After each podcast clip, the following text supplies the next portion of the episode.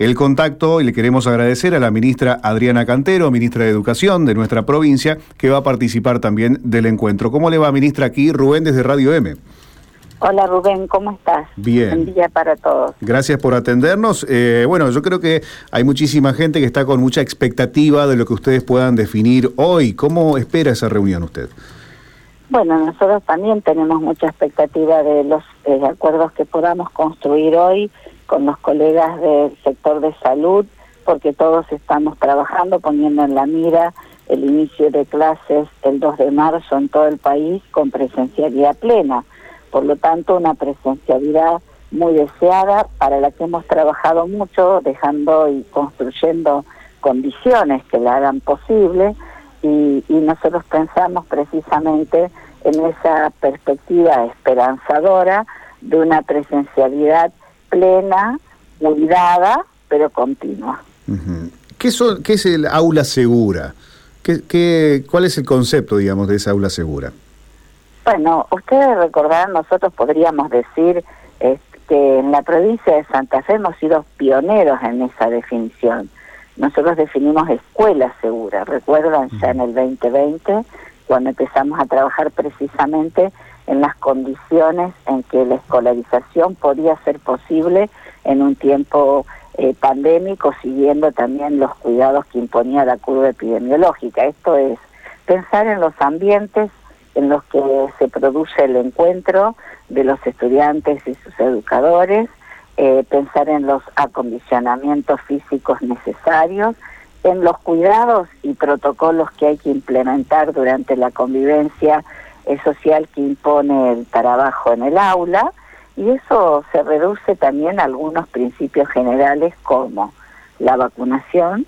La provincia de Santa Fe fue la primera provincia que priorizó el sector educativo para la vacunación, una vacuna que no es obligatoria, pero que es un derecho y que nosotros estamos convencidos de que ha demostrado que precisamente la expansión del esquema completo de vacunación es lo que permite ir recuperando la vida social compartida.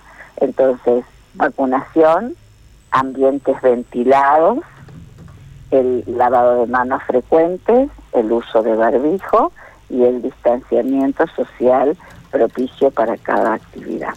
Esas serían condiciones fundamentales que nosotros tenemos que prever para una escuela segura.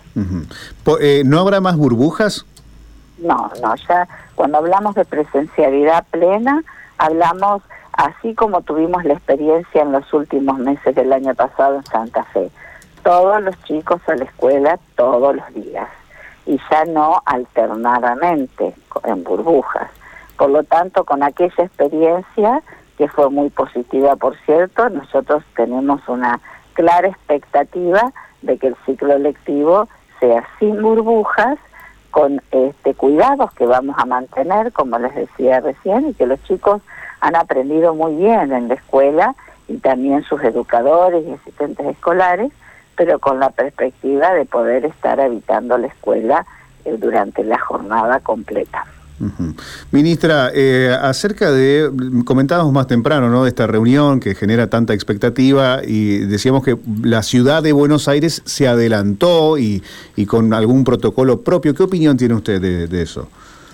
No, no, no tengo ninguna opinión. Yo creo que nosotros, todos los ministros de educación del país, hemos sido muy cuidadosos de todos los acuerdos que construimos porque hemos tenido espacios de mucha reflexión y por otra parte no me parece que sea tan diferente a lo que estamos diciendo todos, eh, por lo tanto creería que en el día de hoy el Consejo Federal va a resolver y va a decidir de qué manera se habitan los espacios escolares y que todos vamos a estar eh, en consonancia con ese acuerdo construido.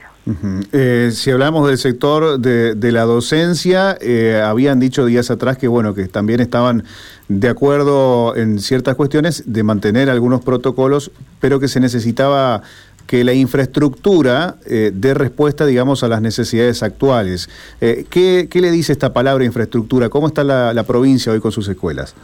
Bueno, nosotros hemos invertido muchísimo en estos dos años en la infraestructura este, escolar hemos tenido más de 2.000 intervenciones en edificios escolares, eh, instalamos los lavamanos en todos los edificios escolares precisamente para habilitar este, el, protocolo de lavado de manos frecuente, eh, tuvimos provisión de insumos COVID, hemos trabajado sobre el tema sanitario, agua, luz, gas, que son servicios esenciales, y hemos hecho un relevamiento de todos los espacios escolares precisamente de cara al, protocolo sanitario.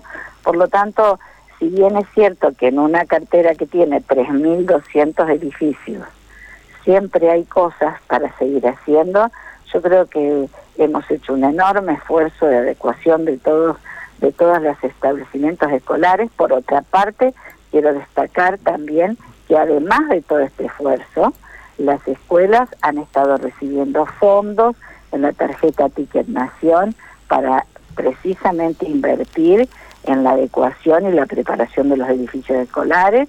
Además, las cooperadoras de toda la provincia han estado recibiendo fondos del programa Cooperar precisamente para ir en ayuda de este gran objetivo que es poner los edificios en condiciones.